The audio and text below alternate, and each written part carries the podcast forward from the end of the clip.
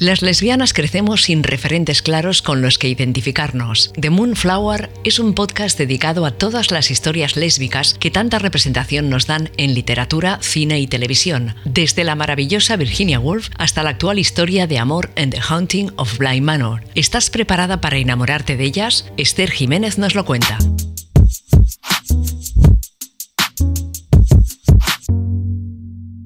Buenos días, buenas tardes, buenas noches. ¿Cómo han ido los primeros días del 2022? Mi entrada al año estaba siendo genial hasta que desgraciadamente cogí el COVID.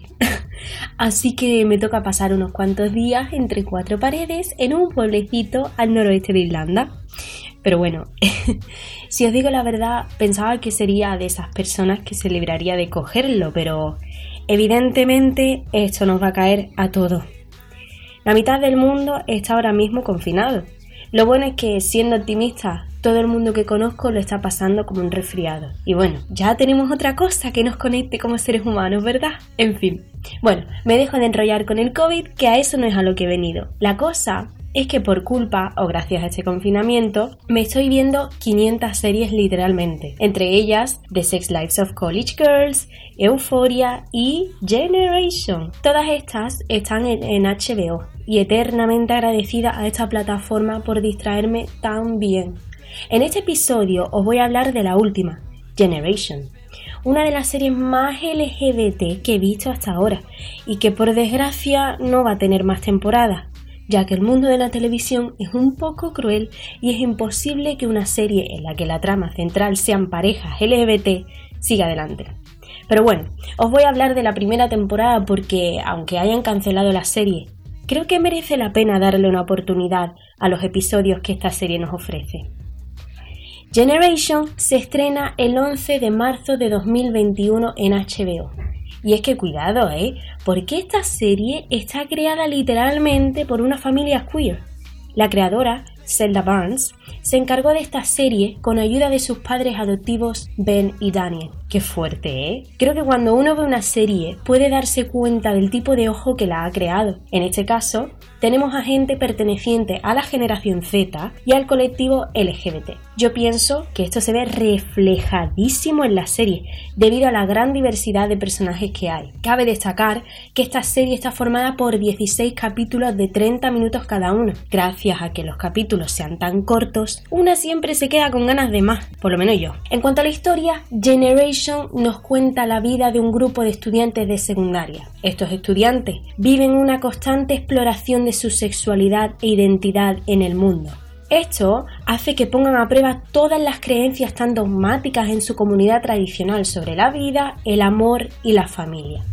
Cabe destacar que estos chicos, chicas y chiques pertenecen a la generación Z. Ojo que esto es clave. Os defino qué es la generación Z que luego nos perdemos. La generación Z o los Zillennials o Postmillennial o como queráis llamarnos, eh, comprende a aquellos nacidos en los últimos años de los 90 e inicio de los 2000.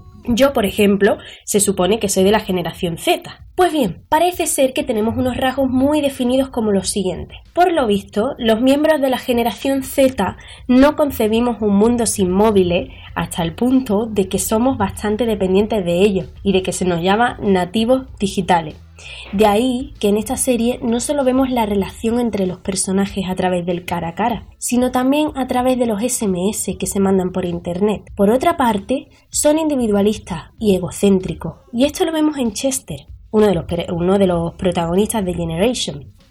Si veis esta serie y os fijáis, este muchacho, cada vez que tiene una pequeña crisis, se pone sus cascos y se quita de en medio sin importarle el mundo alrededor de él. Esto también se ve a veces en otros personajes, pero es que en Chester yo creo que es algo clarísimo. Por otra parte, los miembros de esta generación tenemos tanto acceso a la información que nos volvemos autodidactas. Si no sabes cómo hacer algo, búscalo en Google.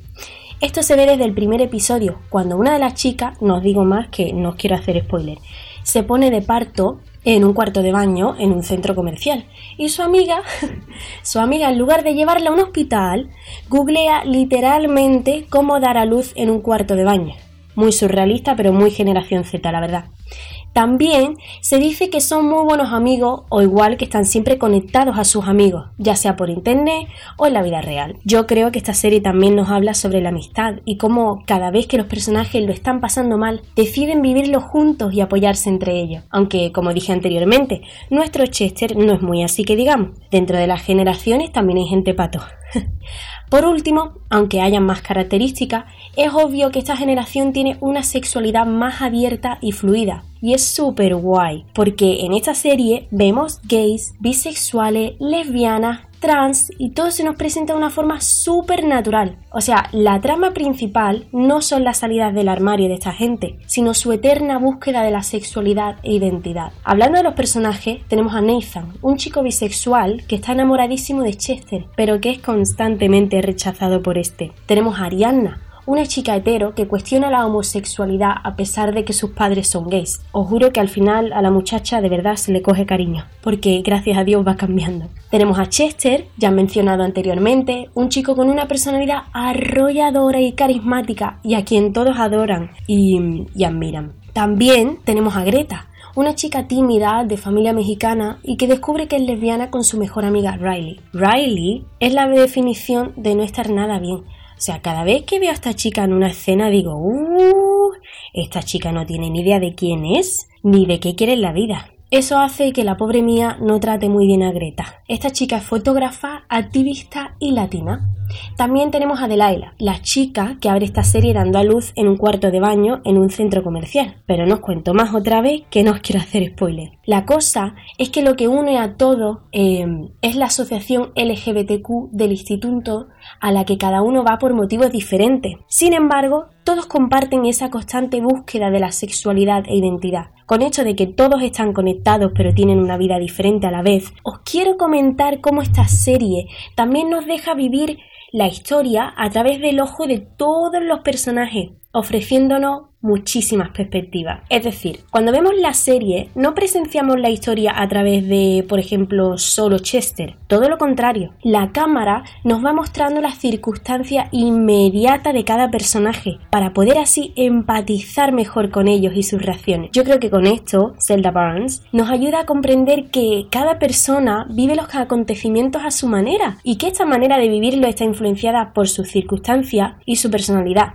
Siempre he pensado que no hay una historia objetiva, sino que cada uno tiene su propia versión de los acontecimientos. Por otra parte, ¿No creéis que lo están haciendo genial últimamente con el tema del multiculturalismo en la serie de adolescentes? Es que ya no vemos series con solo gente blanca y sobre todo protagonizadas por el típico machito hetero blanco. Ahora tenemos a gente latina, asiática, afroamericana, tenemos a gente heterosexual, homosexual, bisexual, trans, cis, no binaria, etcétera, etcétera, etcétera. Yo pienso que esto es esencial para que el resto del mundo pueda sentirse identificado y representado en el mundo de la televisión Así que, punto positivo. Tocando el tema de la adolescencia, es verdad que igual la serie nos presenta los temas de una manera un poco exagerada y poco creíble, es verdad.